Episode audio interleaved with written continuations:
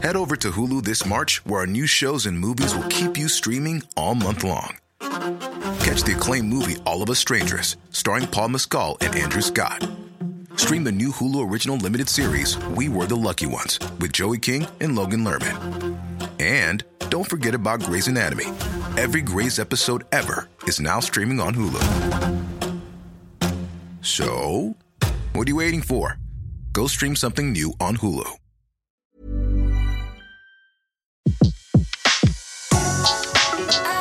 Le meilleur de séances radio est maintenant sur We Love Cinéma. Vous écoutez La Grande Séance, l'émission 100% cinéma en live sur Séance Radio.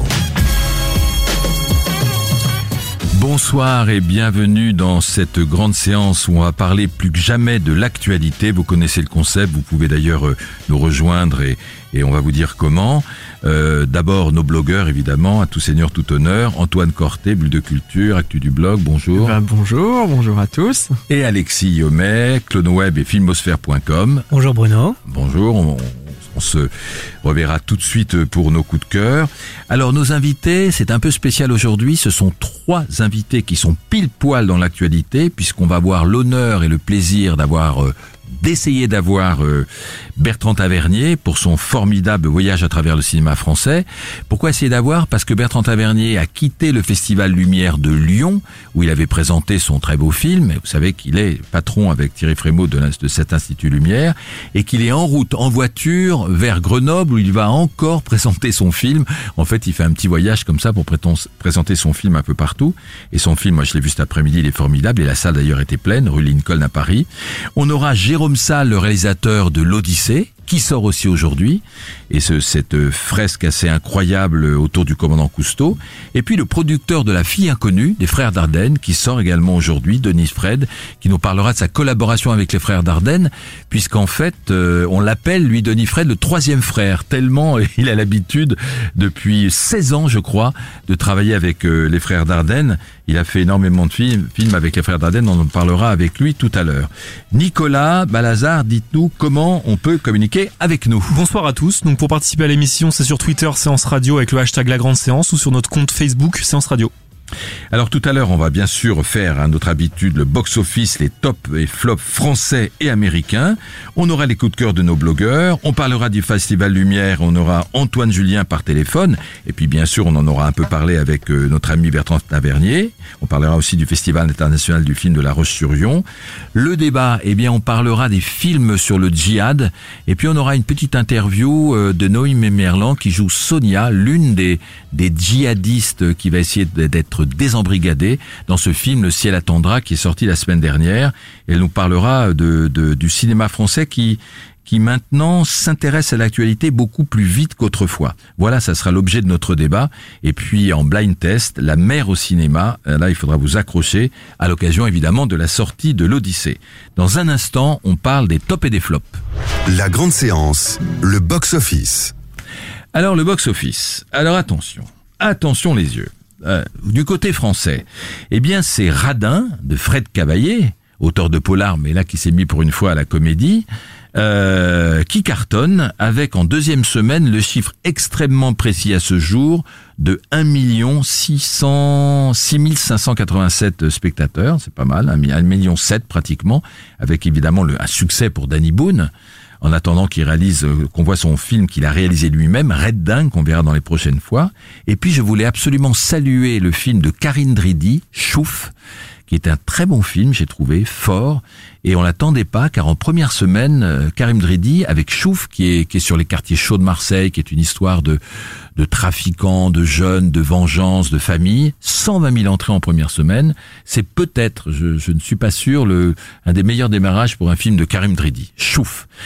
Côté flop, eh bien, euh, Cézanne ne marche pas très bien. Cézanne et moi de Daniel Thompson. Euh, le ciel attendra. Alors, je suis désolé pour la petite Naomi Merlan qu'on aura tout à l'heure en interview. Euh, ne marche pas très très bien, mais il faut aller le voir parce que c'est un excellent film. Il a moins bien démarré que les que les héritiers, le film précédent de Marie-Castille Mention-Char. Il est à moins de 200 000 entrées, mais surtout allez voir ce film.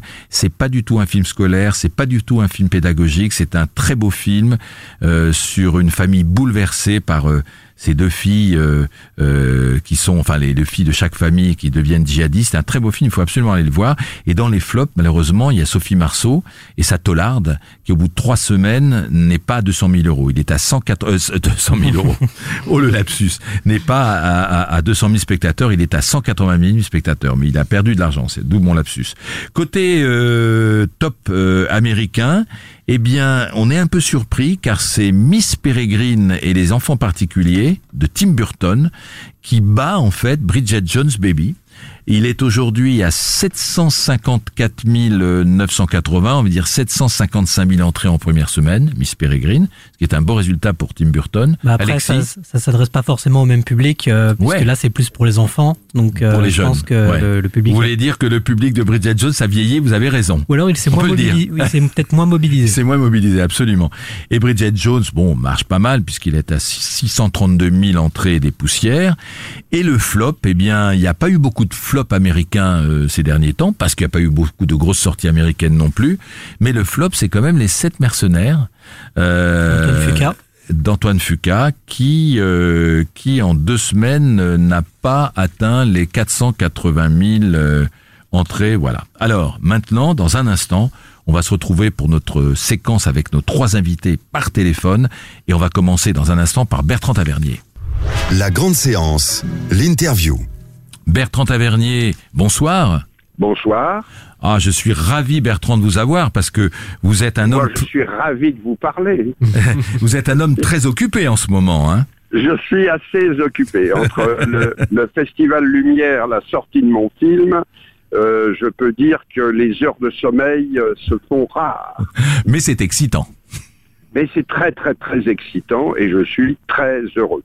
Alors oui, vous avez présenté votre film au Festival Lumière euh, dimanche soir dernier, mais en plus, euh, comme il y a énormément de, de salles, vous l'avez présenté plusieurs fois de, depuis dimanche.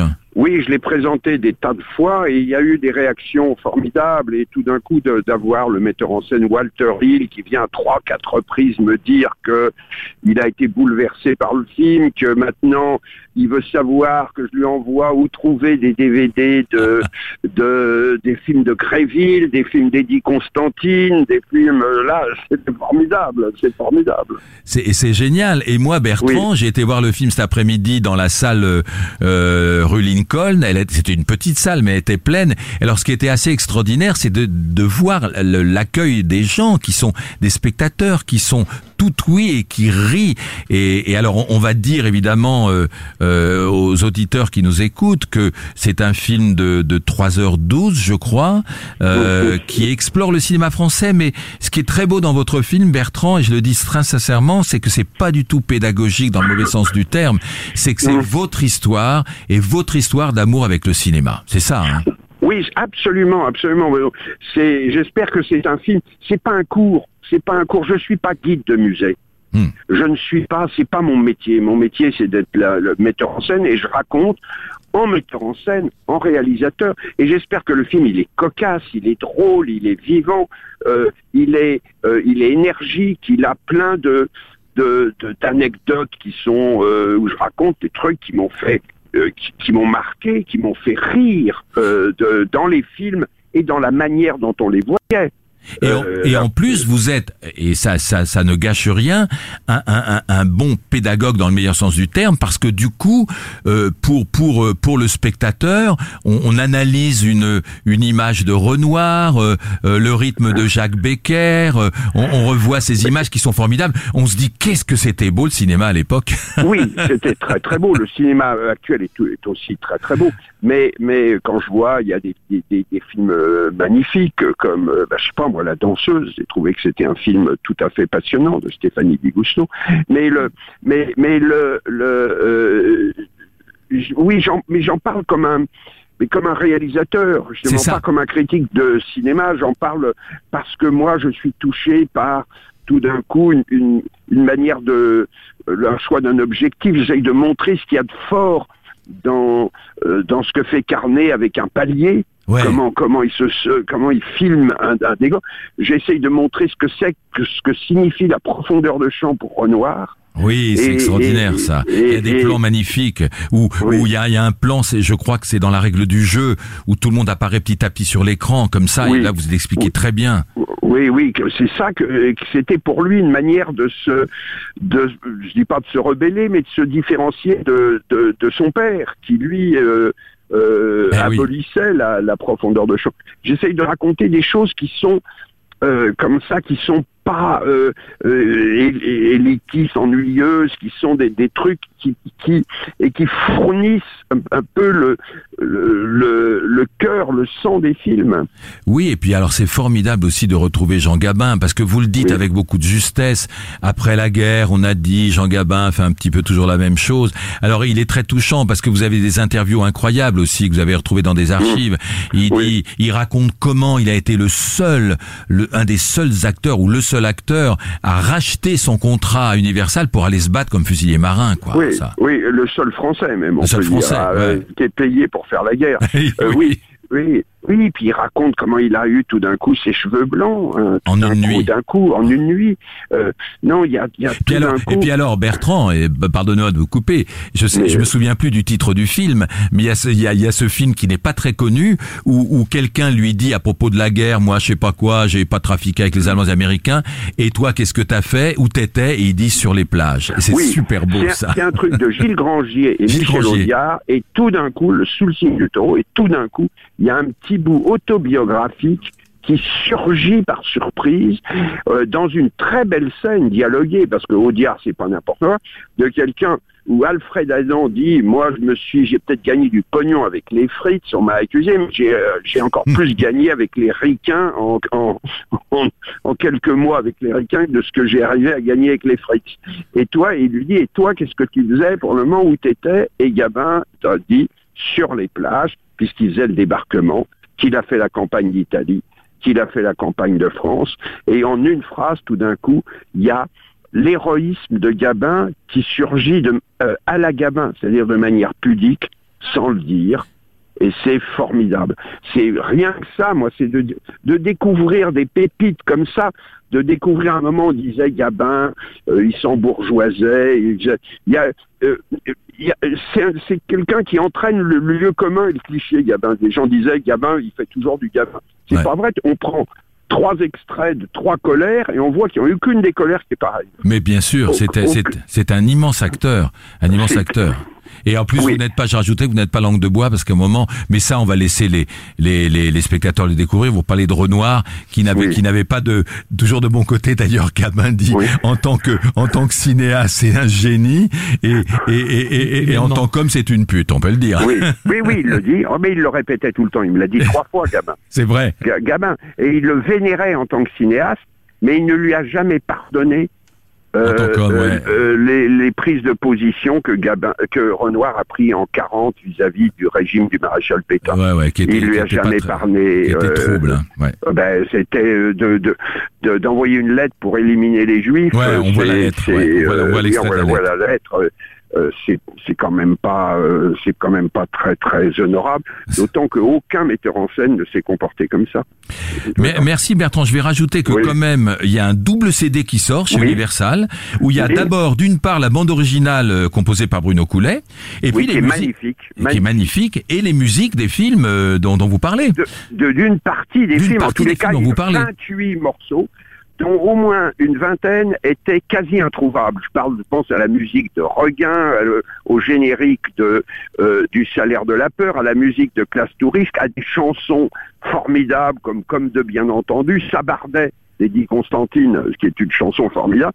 Donc on a tout réuni avec mon ami Stéphane Leroux, J'allais le citer.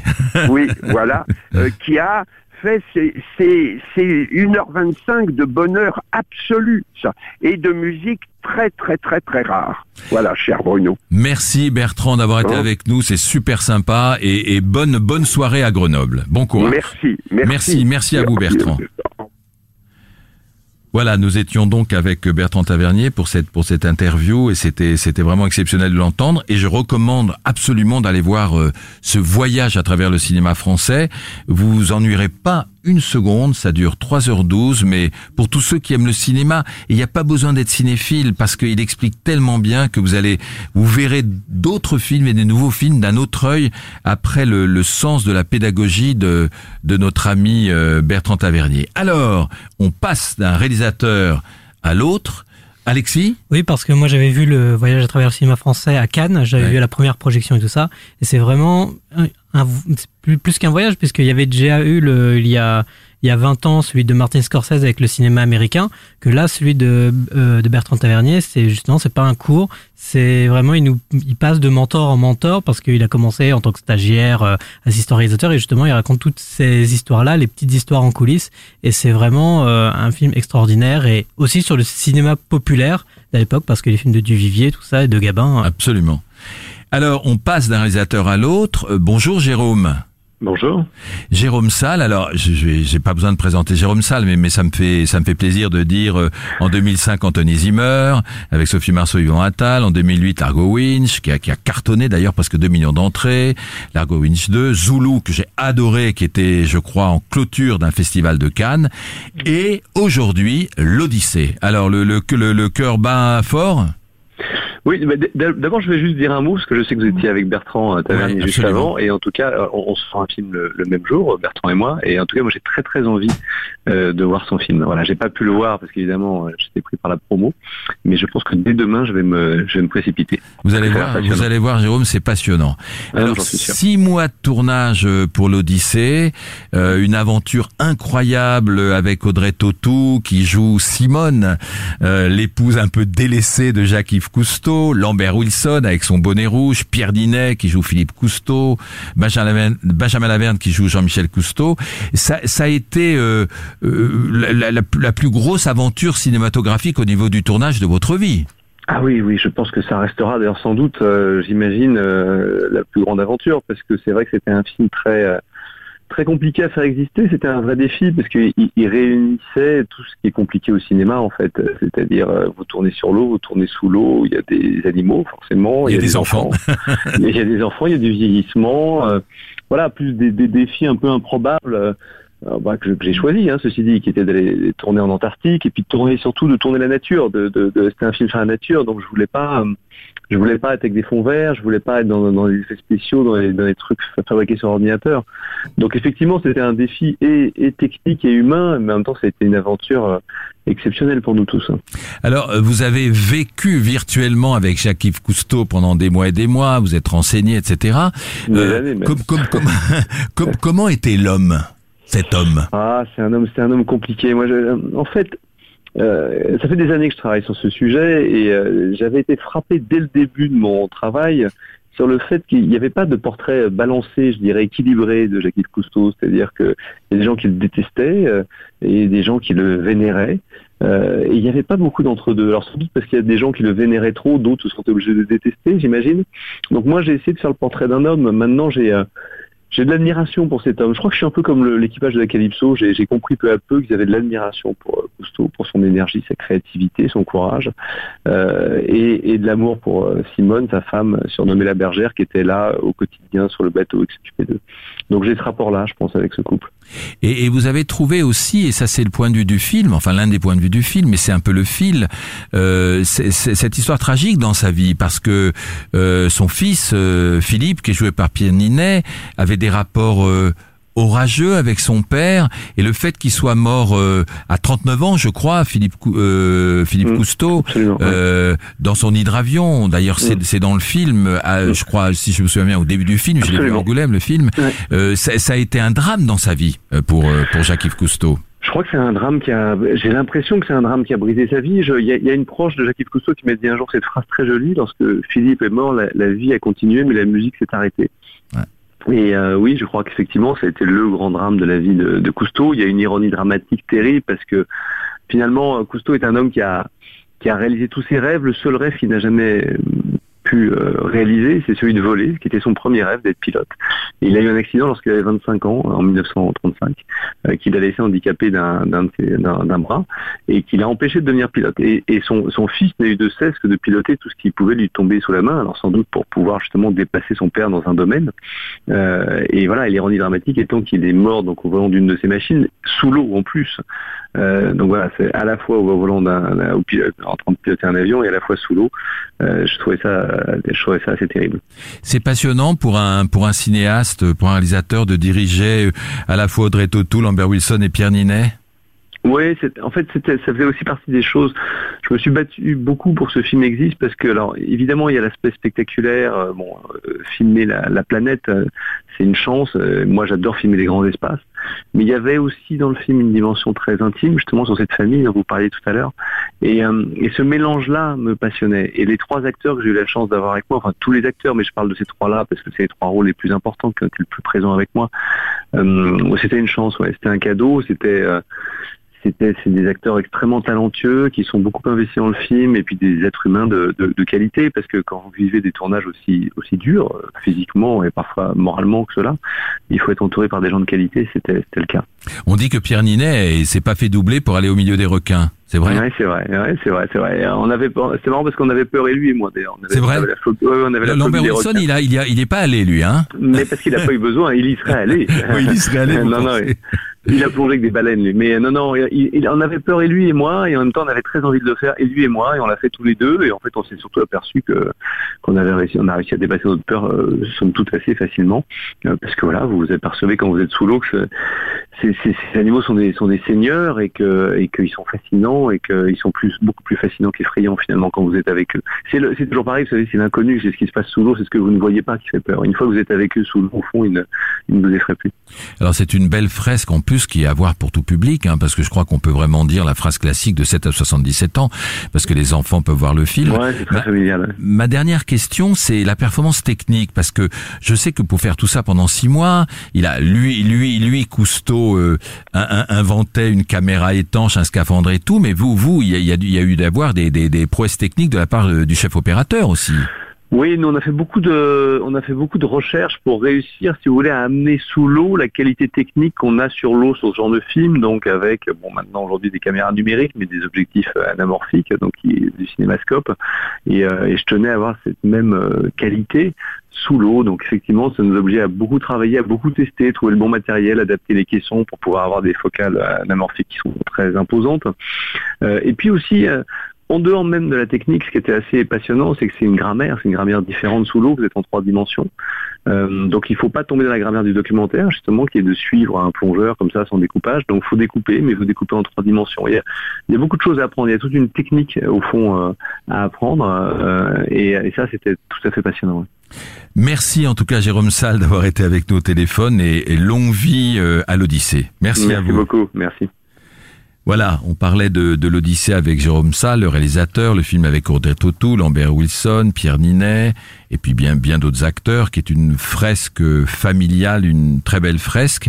Dans un instant, on va retrouver euh, Denis Fred, notre euh, le producteur. Euh, ah, le, le, juste pour l'Odyssée. Oui, oui, oui, Antoine Corté. Le film effectivement visuellement est superbe.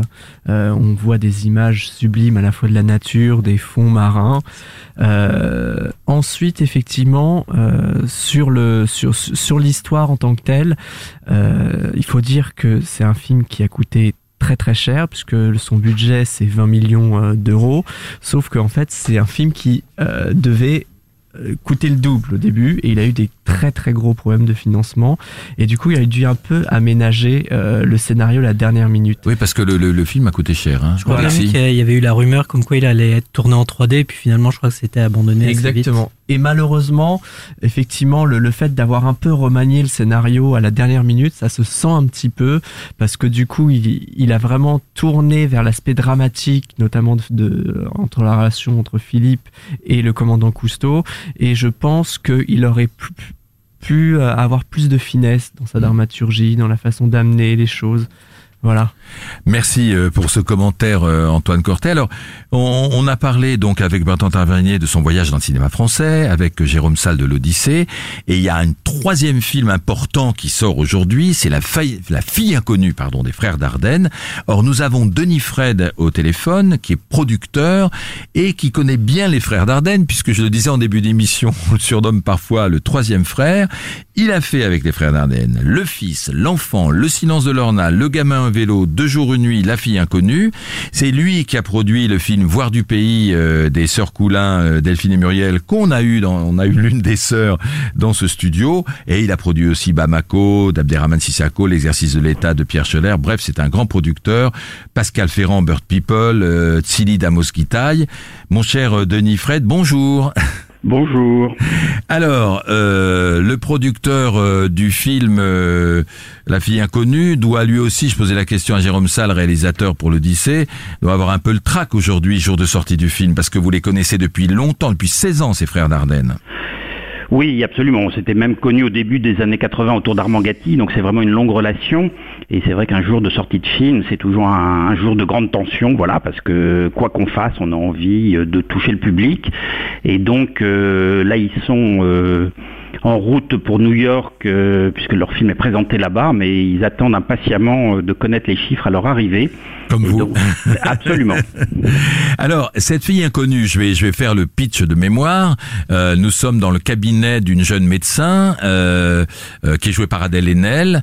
Euh, elle, elle, elle ausculte un malade, et parce que j'ai vu deux fois le film, elle ausculte un malade, et au même moment, euh, la sonnette de la porte d'entrée, mais comme elle a dépassé déjà l'horaire de son cabinet d'une heure, elle ne répond pas, et elle dit au jeune assistant qui est avec elle de ne pas répondre. Or, ça va être dramatique car le lendemain, euh, la police arrive et lui déclare que la jeune fille qui a sonné à son cabinet et dont on voit les images vidéo est décédée. Euh, on l'a retrouvée sur sur un quai euh, de fleuve.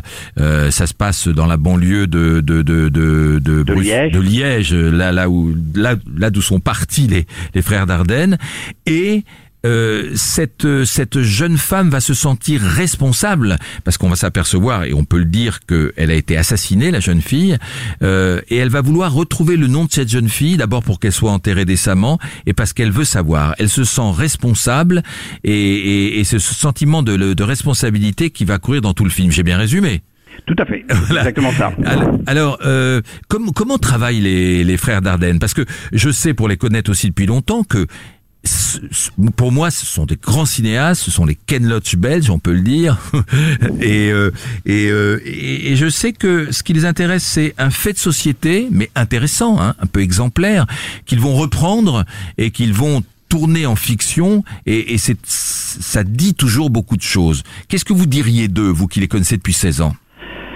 Oui, tout à fait. Eux, eux ce qui les intéresse, euh, c'est les voilà les laissés pour compte, ceux qui sont euh, un peu en marge du système, mais en même temps pas du tout pour en faire des causes, mais pour créer une fiction à partir d'eux.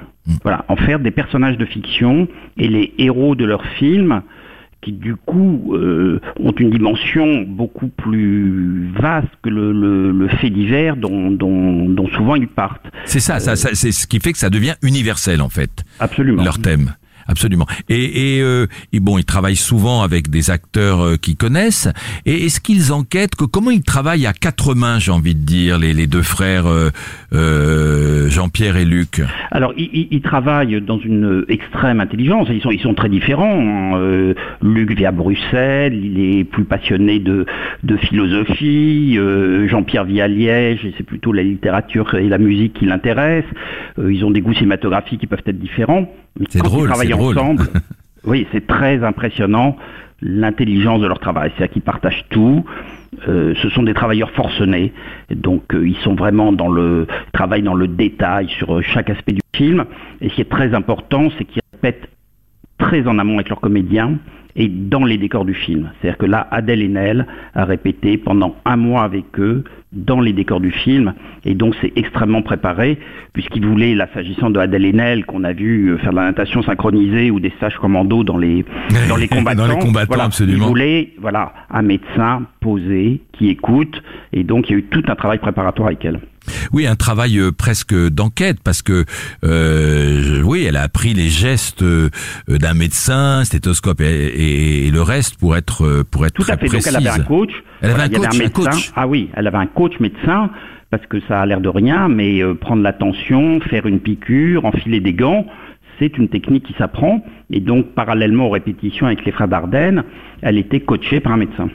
C'est- passionnant pour un producteur de de suivre euh, des réalisateurs qui font régulièrement des films, qui construisent une œuvre, euh, qui sont primés à Cannes et euh, et, et- de, et de leur être fidèles. C'est c'est c'est c'est quelque chose de Ah, très particulier. C'est passionnant et c'est une chance extraordinaire. Enfin, c'est c'est aussi moi ce qui me me donne de de l'énergie et me permet de savoir pourquoi je fais ce métier. C'est c'est c'est voilà parce qu'ils sont euh, euh, d'un talent immense, d'une grande intelligence et en plus humainement. C'est très très agréable de, de travailler avec eux. Oui, ça c'est j'ai vraiment beaucoup de chance. Alors ma dernière question, mon, mon cher Denis Fred, c'est euh, je, je sais que vous avez fait l'exercice de l'État avec Pierre Scheller euh, en 2011, qui était un excellent film qui a, qui a marqué nos mémoires parce qu'on avait adoré avec Olivier Gourmet, je me souviens. Euh, vous travaillez à nouveau avec Pierre Scheller? Oui, absolument. Et depuis l'exercice de l'État, nous travaillons sur un très gros projet sur la Révolution française, dont le tournage commencera l'été 2017. Super. Merci en tout cas d'avoir été avec nous. Et je rappelle que la fille inconnue des frères Dardenne sort aujourd'hui. Merci Denis. Merci beaucoup. Au revoir. Voilà, on était en plein dans l'actualité puisque nous avons eu au téléphone euh, Bertrand Tavernier pour son voyage dans le cinéma français, Jérôme Salle pour l'Odyssée et Denis Fray, le producteur euh, de La fille inconnue des frères Dardenne. Dans un instant, on se retrouve, mais on fait un petit voyage dans la musique de Bruno Coulet. thank you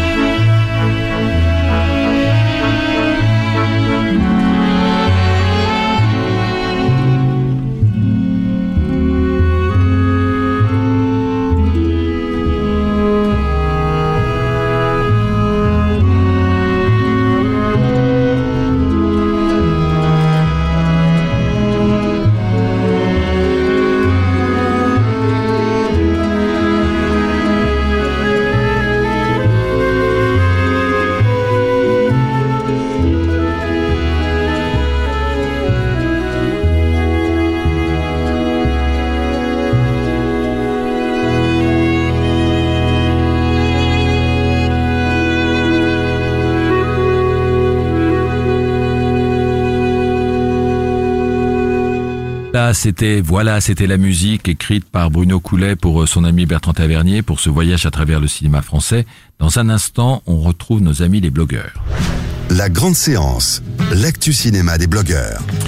Alors mon cher Antoine Corté, vous allez nous parler du ciel attendra de Marie Castille, mention char. Et oui, vous en avez un petit peu parlé tout à l'heure, Ouais. en disant que c'était un, un film choc. Ouais. Et ben moi, c'est aussi un film choc et un film coup de cœur, parce qu'effectivement, ce film sur l'embrigadement euh, de, de, de jeunes filles euh, dans les djihad et qui les pousse à partir euh, en Syrie, m'a complètement bouleversé, parce que effectivement, on suit euh, trois temporalités finalement on peut dire. Trois histoires en tout cas. La première c'est une fille qui a qui a déjà été embrigadé par euh, par euh, des, des, des djihad et qui qui du coup euh, essaye de se sortir de ce Ça, ça, dans ma mémoire, c'est Sonia, jouée par la jeune Noémie Merlan, Et qu'on va entendre tout à l'heure sur une minute parler du djihad, justement, et des films. Exactement.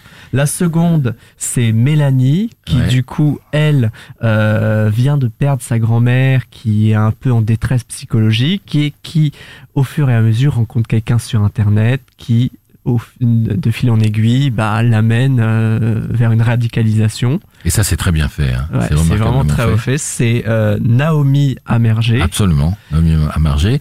Et, euh, et ce qu'il faut préciser, Antoine, parce que on a l'impression que le public ne suit pas tellement, parce que le film a été un peu promu comme un film, euh, un papa un court, mais sur le djihadisme, etc. Et je pense que, et de façon normale, le public a un peu peur d'aller voir ce film. Ça lui rappelle une réalité qui est Oui, un peu tragique, mais- un peu terrible. Mais ça va au-delà, le film. Vous êtes d'accord C'est une très belle histoire. il y a une vraie, il y a, y a un, une- un vrai scénario et une vraie étude, euh, non pas sociologique mais cinématographique. C'est-à-dire que la réalisatrice, elle prend soin de raconter une histoire qui va effectivement émouvoir, mais qui va aussi chercher dans des codes de ce qu'on a pu, de ce qu'on a pu déjà, déjà observer. Moi, ça m'a beaucoup fait penser à Requiem for a Dream, bizarrement, Ah parce que je vois fin- maintenant euh, l'embrigadement comme une sorte de drogue et c'est vraiment quelque chose qui qui, qui qui qui est montré dans ce film là avec des des, des scènes qui sont euh, très perturbantes Oui, Moi, très fort. moi j'en Dramatique. je pense je pense à une scène où où, où justement la, la, la Mélanie euh, pas Mélanie Oui, euh, la, la petite Sonia. la petite Sonia qui euh, n'arrive plus à se passer de ses outils de communication, téléphone portable, ordinateur, et à un moment donné, elle craque. Elle fait, et elle va voir sa mère et elle dit maman, euh, j'ai été, j'ai, j'ai volé un téléphone portable, j'ai et, et- et je suis retombé dedans. Ouais. Et donc du coup là, on a vraiment l'impression que l'embrigadement c'est une drogue et que et qu'une fois que ces, ces jeunes filles sont dedans, elles ne peuvent plus s'en passer, elles n'ont plus d'histoire et elles sont complètement euh, euh, dans une cause qui n'est pas à la leur. Elles n'ont plus de personnalité. Absolument. Et, et il faut dire euh, que, que heureusement dans le film, il y a un peu d'espoir. Il y a le contrepoison, j'ai envie de dire, Voilà. Qui est montré à travers cette femme euh, euh, qui fait partie. Dounia Bouzard. Dounia Bouzard, qui, qui fait partie de, euh, de, de cette, de cette organisation Et qui sur les dérives sectaires de l'islam. Et qui est- joue d'ailleurs son et qui joue son propre rôle. voilà. Et effectivement, elle est mandatée par le gouvernement pour désembrigader des jeunes filles complètement enrôlées euh,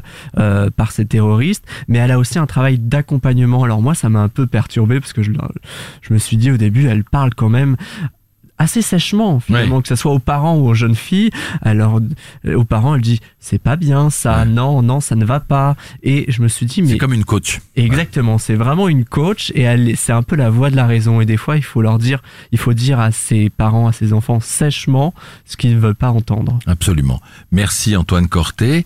Alors vous, euh, Alexis Yomet, votre coup de cœur, enfin je sais pas si c'est un coup de cœur d'ailleurs. Euh, moi j'ai pas vu encore le film, c'est le dernier film d'Oliver Stone sur Snowden. Moi, c'est un coup de cœur. Ah, tant mieux. Déjà vu deux fois. Ah, bon bon, signe. Voilà, j'ai décidé d'en parler aujourd'hui parce que bon, il sort le 1er novembre en Mhm. France, mais j'ai décidé d'en parler aujourd'hui puisque hier et avant-hier, donc lundi, mardi, Oliver Stone a fait sa petite visite à Paris avec toutes Absolument. les tournées d'interviews, de masterclass, et donc euh, je voulais déjà en parler maintenant pour euh, faire un petit peu le buzz. Donc moi, j'ai vraiment adoré euh, ce film-là. Donc Snowden, de quoi ça parle? Ça parle d'Edward Snowden.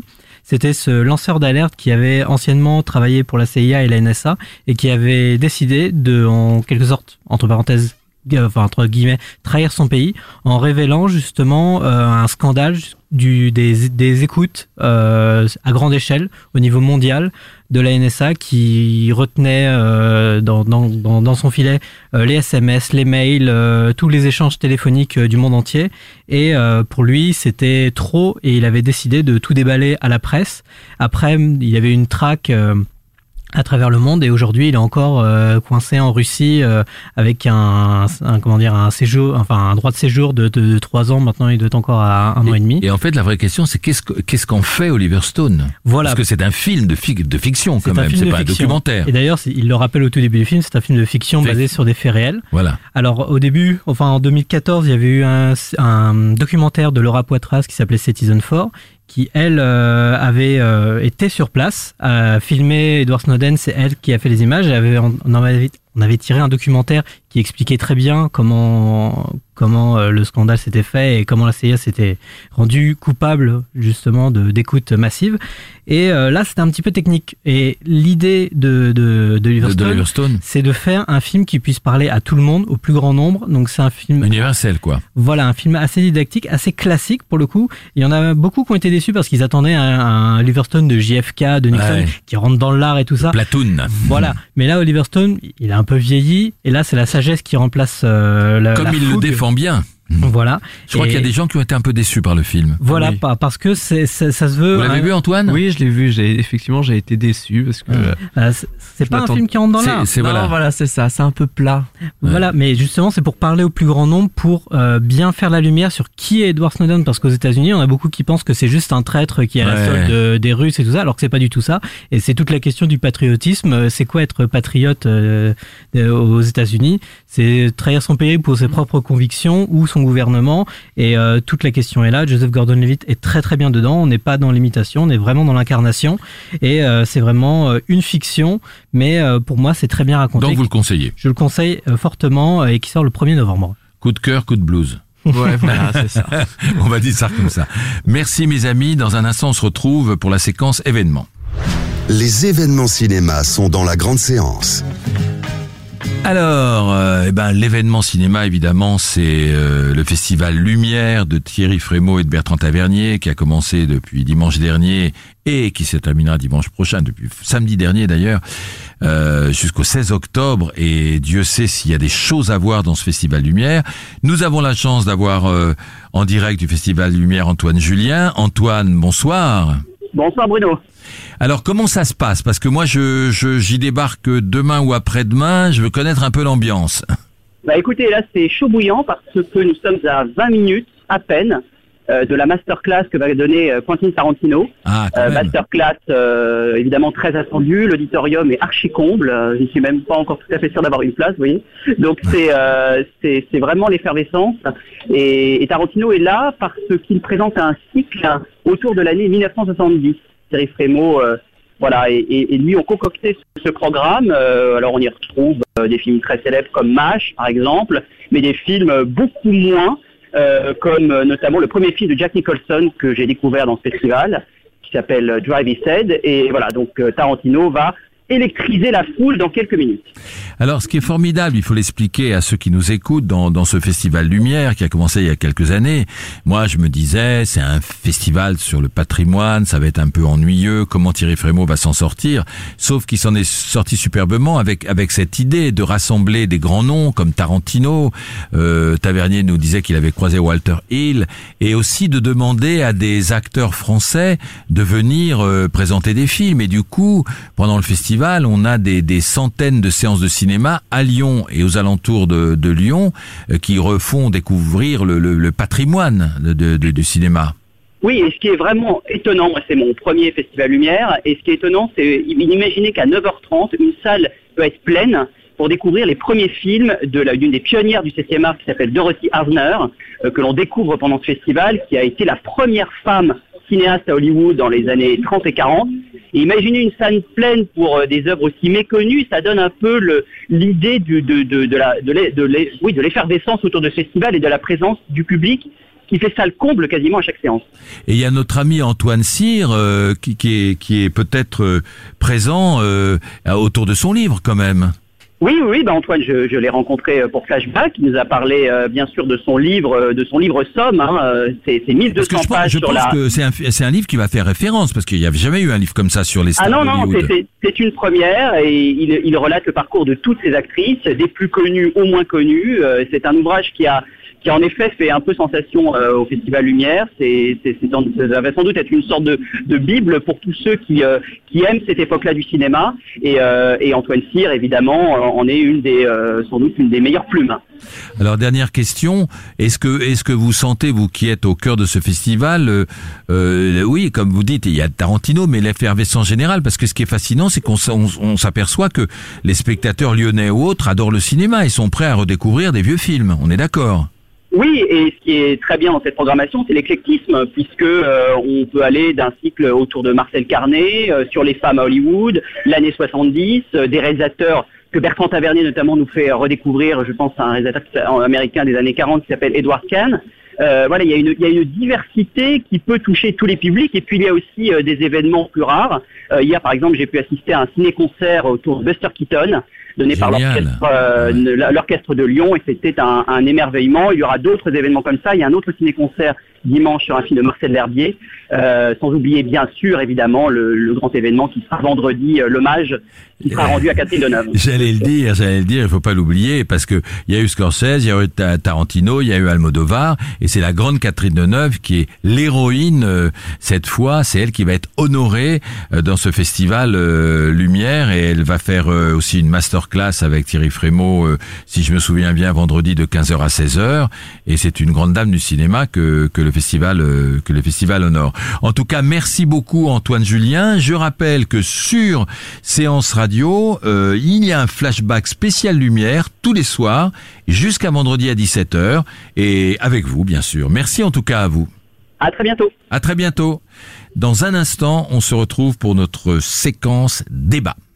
La grande séance, le débat. Alors le débat, on en parlait tout à l'heure euh, avec Antoine Cortet du Ciel attendra, euh, ce film de Marie-Castille Mention-Char sur ces deux jeunes filles embrigadées. Enfin, c'est un film de fiction. Et, euh, et on s'était dit que on allait prendre comme sujet de débat euh, est-ce que le cinéma ne réagit il pas plus tôt? Est-ce que le cinéma ne réagit-il pas plus tôt euh, rapidement à l'actualité d'aujourd'hui? Parce que on a toujours reproché au cinéma français, par rapport au cinéma américain, Oliver Stone, Platoon, c'était juste après la guerre du Vietnam, euh, de prendre du temps à parler de, de la de la guerre d'Algérie, par exemple, de la guerre 39-45, de de pas rouvrir les blessures, d'être très timide à ce niveau-là. Et c'est vrai qu'il y a toute une toute une flopée de films sur le djihadisme, plein. On va en parler tout à l'heure avec Antoine et Alexis, euh, qui sortent en ce moment. Et c'est une réactivité assez rare dans le cinéma français. Alors moi, à propos du ciel attendra de Marie-Castille Mention-Char, qui est encore dans les salles, que je vous conseille de voir, j'ai rencontré la jeune Noémie Merlan, celle qui joue Sonia, dont on parlait tout à l'heure, et je lui ai demandé que justement elle, jeune actrice, elle a 27 ans, est-ce qu'elle trouvait pas qu'il n'y avait pas un mieux euh, il n'y a pas du progrès dans la manière dont justement le cinéma français s'empare maintenant de l'actualité. Écoutez sa réponse. Bah, J'ai l'impression, et surtout euh, en France, c'est vrai qu'à chaque fois, en en parlant euh, avec les, gens autour de moi, on a toujours tendance à dire qu'en France, on, évite de parler, enfin il faut du temps avant de parler de sujets qui sont très actuels. Et c'est vrai que là, euh, entre Made in France, les cowboys, enfin, il y en a eu, il y en a eu beaucoup. Et, euh, et en même temps, je trouve c'est important en fait. C'est vrai que c'est délicat parce qu'on est en plein dedans, mais j'ai envie de dire qu'il faut, il faut justement se relever les manches et y aller parce que c'est maintenant qu'il faut. Je pense que des films comme le ciel attendra, entre autres, c'est des films qui permettent aussi d'avancer et c'est important d'essayer d'avancer, de comprendre maintenant. Donc euh, je trouve ça, je trouve que c'est une bonne chose et euh, bah, je suis fière que le cinéma français s'y attelle. Vous voyez que la, la, jugeote, cette jeune actrice qui ira loin d'ailleurs, parce qu'on la voit de plus en plus sur les écrans. Je pense que un jour elle deviendra une grande star. Alors Antoine et Alexis, le débat est lancé euh, et c'est vrai que c'est la première fois moi depuis que je je fais ce, métier, que je vois, je pense, le cinéma euh, français, les, réalisateurs, les jeunes réalisateurs réagir aussi vite à l'actualité, aussi brûlante, avec le Bataclan et, autres Charlie. Euh, qu'est-ce que, comment vous, euh, jeunes critiques et jeunes journalistes cinéma, vous réagissez à ce débat? Moi, euh, euh, Antoine. Moi, c'est exactement déjà la question que je me suis posée en regardant ce film-là. Et c'est bizarre d'avoir un film qui réagit aussi euh, brûlamment, si je peux dire, à, à l'actualité. Et euh, en fait, je trouve ça très intéressant, ce cinéma d'urgence, parce que plus que réagir à une actualité, on sent que c'est aussi réagir à, un courant et, à l'air du temps, à l'air du temps et, à une crainte aussi, peut-être une peur. Et c'est peut-être mettre des mots euh, et c'est une écriture qui est nourrie peut-être par des par des inquiétudes et une envie d'exorciser. Donc du coup, je pense que c'est très intéressant de vouloir parler de, des choses actuelles parce que euh, ce qui peut nous faire peur euh, à tout le monde doit se rejaillir euh, dans l'art et notamment dans le cinéma. Parce que moi, moi, la, la, la, la, jeune Noémie Merlan a cité quelques films, mais moi je me souviens déjà de la désintégration de Philippe Faucon, qui était mmh. remarquable. Bon, elle a cité les, les Cowboys de Thomas Biguin, il y a Nocturama, mais il y a eu d'autres films, il y en a beaucoup, hein, Alexis. Oui, oui, mais euh, moi je reviens à ce que tu disais tout à l'heure, Bruno, sur euh, les Américains qui parlaient déjà des guerres du Vietnam euh, deux ans après, avec notamment Voyage au bout de l'enfer aussi de, de Chimino, qui était un des premiers à traiter du sujet. Mais nous, c'est une question de culture aussi une, une, question de culture, puisque en France, euh, notamment bah, déjà la guerre de 14, il y a pas mal de films déjà qui parlent euh, de l'horreur des tranchées, tout ça, entre les deux guerres. Mais après euh, 45, donc euh, la Seconde Guerre mondiale, il y a eu beaucoup de films sur la Seconde Guerre mondiale et qui ont eu du succès en France. Mais par exemple, en France, on ne faisait surtout pas de films sur la collaboration. Absolument. Ça, on n'en parlait pas.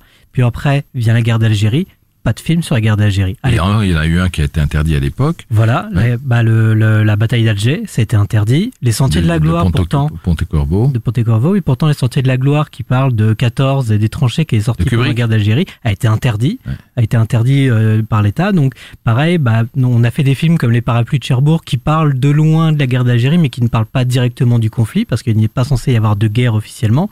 Et euh, il y avait eu pas mal de, de problèmes parce qu'à l'époque, euh, on menaçait de poser des bombes dans les qui diffusaient des films un petit peu, euh, un petit peu notamment bah, avoir 20 ans dans les oreilles, des films comme ça qui étaient vraiment euh, qui allait qui allait franco sur le sujet, euh, il risquait de créer euh, des tensions, des polémiques. Et moi, je pense aussi bah, à des sujets comme la peine de mort, où à l'époque était sorti Deux hommes dans la ville avec Gabin et Delon, qui avait fait scandale et pourtant qui avait réuni 2, 2 millions 5 de spectateurs et qui était, on était 7 ans avant l'abolition de la peine de mort alors que pourtant Delon était euh, pour, et pourtant il a produit ce film-là, où euh, ce film dénonce justement ce sujet-là.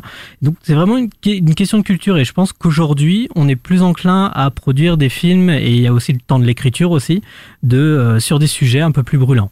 Oui, mais pourquoi Pourquoi euh, vous venez de le dire des, des, des événements tragiques comme euh, euh, comme, comme, comme la guerre, la dernière guerre mondiale, euh, le régime de Vichy euh, ou la guerre d'Algérie, les tortures, etc., n'ont n'ont pas suscité une, une réactivité immédiate. Et pourquoi ce qui se passe autour de l'islamisme le fait? Parce qu'on pourrait être tétanisé. On pourrait être tétanisé par l'affaire de, de Charlie Hebdo, tétanisé par l'affaire du Bataclan, et pudiquement ne pas vouloir en parler. D'ailleurs, d'ailleurs, par, pardon mhm. Antoine, d'ailleurs les films ne marchent pas très bien. On est d'accord ou pas? Mm. Antoine Moi, non, moi, ça me renvoie aussi à, Je vais rebondir sur un film, sur le labyrinthe du silence, qui explique un peu la honte que, que les Allemands ont eu de parler de leur propre histoire et de la mm. guerre. Et je pense qu'on a exactement le même euh, sentiment en France pour parler de notre propre histoire. La guerre d'Algérie, ça a peut-être laissé des marques. Et effectivement, il a fallu euh, au cinéma le digérer. Et, et donc, d'où l'absence de films euh, extrêmement actuels. Alexis Et après, à l'époque, on voulait le faire. Il y a des réalisateurs, des producteurs qui étaient prêts à le faire, qui étaient prêts à mettre de l'argent. Le problème, c'est qu'après le contrôle de l'État, le, le, visa de distribution n'est pas distribué au film, donc le film n'a pas le droit d'être diffusé en salle et donc euh, ne peut pas sortir. Donc il y avait cette, il y avait cette pression là. Puis même aujourd'hui, c'est aussi comment le dire, comment le faire comment qu'est-ce qu'on va raconter sur euh, l'embrigadement, sur le djihad euh, Est-ce qu'on va raconter un film positif euh, Est-ce qu'on va raconter un film qui nous dit que qu'on est complètement nihiliste et qui dit que l'avenir va être complètement sombre? Faut que ça passe aussi par le CNC. Faut que le film puisse mm. réunir un peu d'argent pour être fait et savoir s'il réunira suffisamment de spectateurs. Et je déplore l'échec commercial de Nocturama qui raconte beaucoup de choses et qui a même pas fait 40 000 entrées, enfin, qui a fait 50 000 entrées à peine, quoi. Oui, là on n'était pas d'accord sur les qualités de, de Nocturama, mais mais c'est mais ceci est un autre débat. Mais c'est vrai que euh, pour un producteur ou pour un distributeur, c'est un peu risqué de faire ce type de film parce qu'on comprend que les spectateurs en ce moment n'aient pas spécialement envie qu'on leur mette le nez sur leur peur et Voilà, il faut. Oui, c'est que du coup, effectivement, moi je comprends que les gens aient envie d'aller voir Radin plutôt que euh, plutôt que le ciel attendra. Et mais même si effectivement qualitativement, euh, on n'est pas sur le même euh, Mais- piédestal. Mais il faut ces films-là puisque ça parle d'un, d'un- d'un- de notre actualité. Qui Et, euh, Non, non, ça aussi. mais ça, ça- ça- Ça parle de notre actualité. ouais. ça- ça fait partie du spectre, mais euh, dans les dix, dix prochaines années, euh, on reparlera des petits films qui sont sortis à cette époque-là, aujourd'hui, que personne ne verra sûrement, mais qui feront partie de l'histoire du cinéma français sur les sujets brûlants. Dans un instant, on se retrouve pour notre fameux blind test. Jouez avec la grande séance. Tout de suite, le blind test dans votre émission 100% cinéma. Alors, évidemment, actualité oblige, à l'occasion de la sortie de l'Odyssée de Jérôme Salle, qu'on a entendu tout à l'heure euh, au téléphone, il nous a fait le plaisir d'être là, on va faire un petit quiz euh, sur les films consacrés à la mer. Alors, attention, ah, il faut pas regarder, hein, c'est bien, il regarde pas encore, hein, parce que moi j'ai ma feuille, il faut pas copier, hein, c'est pas bien. Alors, euh, la mer au cinéma, petit 1, on y va. Une histoire de baleine, c'est ça. 20 les milieux gars. sous les mers. Ouais, t'as pas regardé, c'est sûr Ah bah c'est Bon, sûr. C'est bien. 20 milieux sous la mer de Richard Fleischer, 1954. Excellent. Euh, le Et numéro- d'ailleurs, d'ailleurs, dans l'Odyssée, euh, il y a à un moment donné une couverture de Paris Match euh, à- en référence avec les dettes de Cousteau et on appelait ça 20 millions sous les mers. D'accord. numéro 2. Euh, 1492, Bravo. Et à- comment vous avez reconnu bah, Vangelis. Cette D'accord. musique-là, elle revient trop Ouais, Parce que c'est des musiques, c'est pas des bandes annonces, hein, donc attention. Hein. Ridley Scott, bien sûr, euh, c'était pas en 1492, c'était en 1992 le film. euh, là, là, je, je- je crains que vous alliez plus vite que votre ombre. Voilà. Le numéro 3. James Cameron. Ouais. Abyss Abyss, ouais, exact. 1989. Le numéro 4, normalement ça va être un peu plus difficile.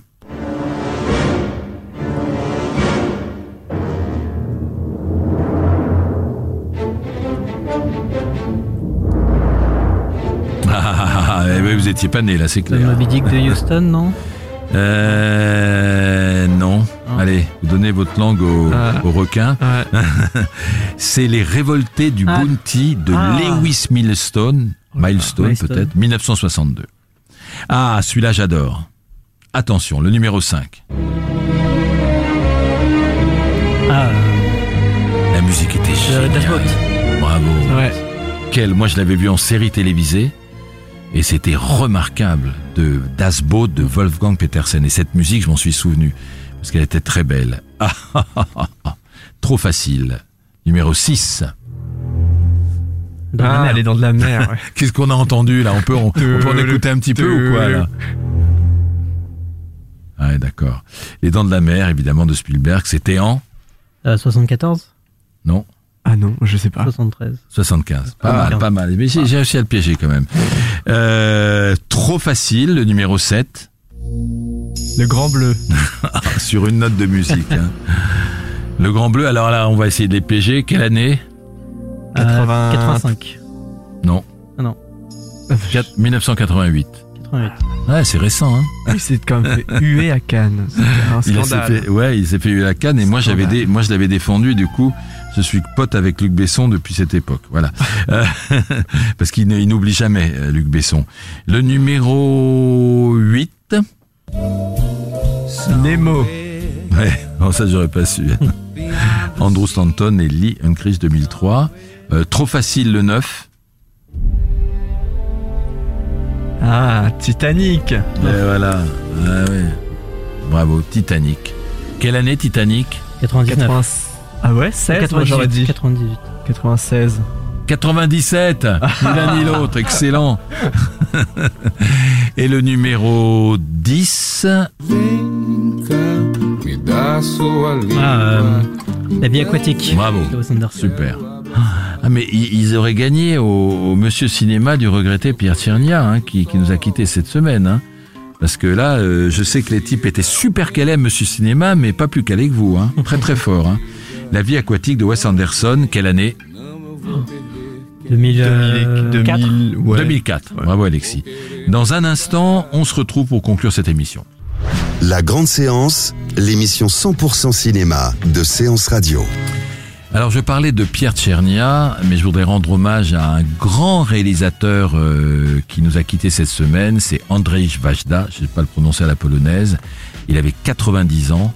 Et euh, pour, pour tous ceux qui nous écoutent et pour la jeune génération qui ne connaissait pas, c'est, je pense, moi, un des plus grands réalisateurs euh, euh, qui était vivant, un des dix plus grands réalisateurs euh, dans le monde. Euh, il avait fait euh, un film qui avait beaucoup marqué les Polonais, qui s'appelait Cendré de diamant, en 1958 parce qu'il parlait de, de, la bataille entre les nationalistes polonais et les communistes polonais, Cendré de diamant, qui est un très beau film.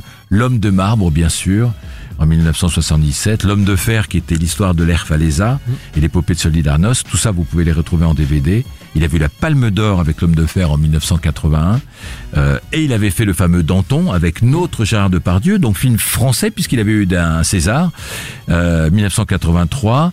Moi, j'avais vu le dernier qui était un peu plus classique et qui racontait l'histoire intime de Lech Walesa, qui s'appelait L'homme du peuple, en 2013 et qui racontait Valéza du côté de sa famille et de son intimité. Et puis il y avait eu un film très fort en 2008 qui s'appelait Katyn, qui avait été nommé aux Oscars et où il racontait surtout euh, ce qui est arrivé à son père, car en 1940 son père a été abattu euh, par les soviétiques, par les soviétiques d'une balle dans la tête, puisqu'il y a eu un massacre de 22 500 officiers polonais qui ont été abattus par les soviétiques, qui ont fait passer Mm. ça pour un crime par les Allemands, mais en fait c'était vraiment voilà. Voilà. Et son père, ça, ça lui était arrivé, et deux ans plus tard, à 16 ans, euh, notre ami Vajda s'engageait dans la résistance polonaise contre les nazis. Donc voilà, il fallait lui rendre hommage parce que c'est un grand cinéaste. Donc allez revoir ses films. Il avait eu deux ours d'argent en Berlin, deux Césars, euh, des BAFTA, des Oscars. Voilà. Cette émission se termine. Euh, Nicolas, vous nous rappelez le comment on peut nous joindre et participer euh, à l'émission? Euh, c'est sur les réseaux sociaux pour poursuivre toute l'actualité du cinéma et de la radio, séance radio euh, sur Twitter. Et merci Alexis pour pour vos commentaires. Merci Antoine. Merci à tout le monde dans ce studio. On va se retrouver ben, théoriquement mercredi prochain pour une autre émission. On parlera encore d'actualité. On parlera de tous les films qui vont sortir, euh, Réparer les vivants, euh, Brice de Nice 3. Il y a de quoi faire encore du côté du cinéma français et du cinéma international. À donc à bientôt, à la semaine prochaine. C'était la grande séance, l'émission live 100% cinéma.